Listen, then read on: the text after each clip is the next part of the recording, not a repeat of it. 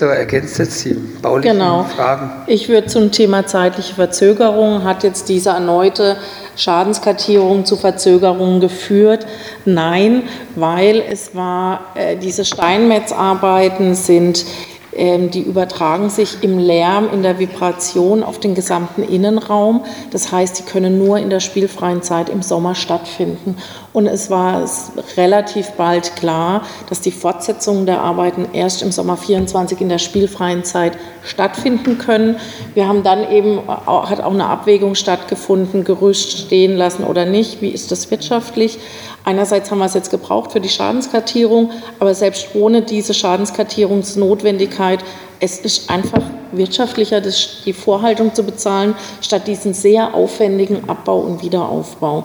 Also nein, keine zeitlichen Verzögerungen, sondern diese Zeit jetzt genutzt. Das war das eine. Äh, dann war die Fragestellung da, Massenmehrungen, haben wir die eigentlich auch sozusagen von zwei Seiten verifizieren können. Ähm, es ist so, ja, der Steinmetz, der den, der den Auftrag hatte letzten Sommer, der hat es festgestellt, der hat im Rahmen seines Auftrags einen ersten Teil der Schadenskartierung gemacht. Ähm, dann war aber klar, das reicht alles nicht aus, wir müssen viel weitergehen. Und dann haben wir in Abstimmung mit dem Landesdenkmalamt einen neutralen Steinmetz-Restaurator beauftragt, mit diesem Leistungsbild. Das heißt, er ist von uns beauftragt, der in dem Fall einen restauratorischen Planungsauftrag von uns erhalten hat und der an der Stelle eine neutrale Person ist, weil er nicht daran verdient, ob er mehr oder weniger Schäden feststellt. Also von dem her können wir uns da sicher sein, dass wir da nicht äh, falsche Angaben bekommen.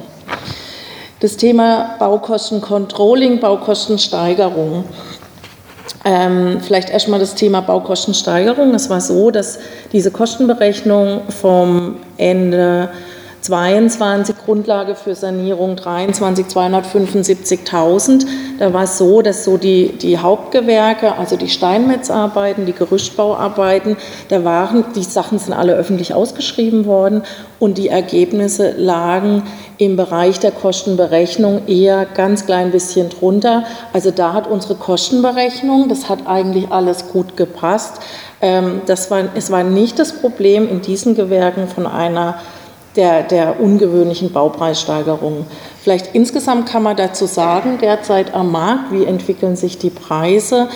Ähm, die haben sich auf einem höheren Niveau stabilisiert. In manchen Bereichen merken wir jetzt auch, dass es tendenziell runtergeht, dass wir wieder mehr Bewerbungen bei den Ausschreibungen haben, gerade in den Hochbaugewerken.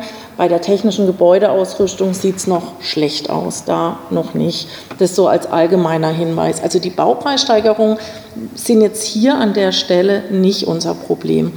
Das Baukostencontrolling, ja, das machen wir. Wir als GMF unterstützen da ja auch fachlich jetzt das, ähm, den Eigenbetrieb Theater und äh, mein Mitarbeiter, der Projektleiter, hat große Excel-Tabellen und verfolgt eben, wie war die Kostenberechnung, Ausschreibungsergebnisse, wie laufen die Abrechnungen, das ist alles da.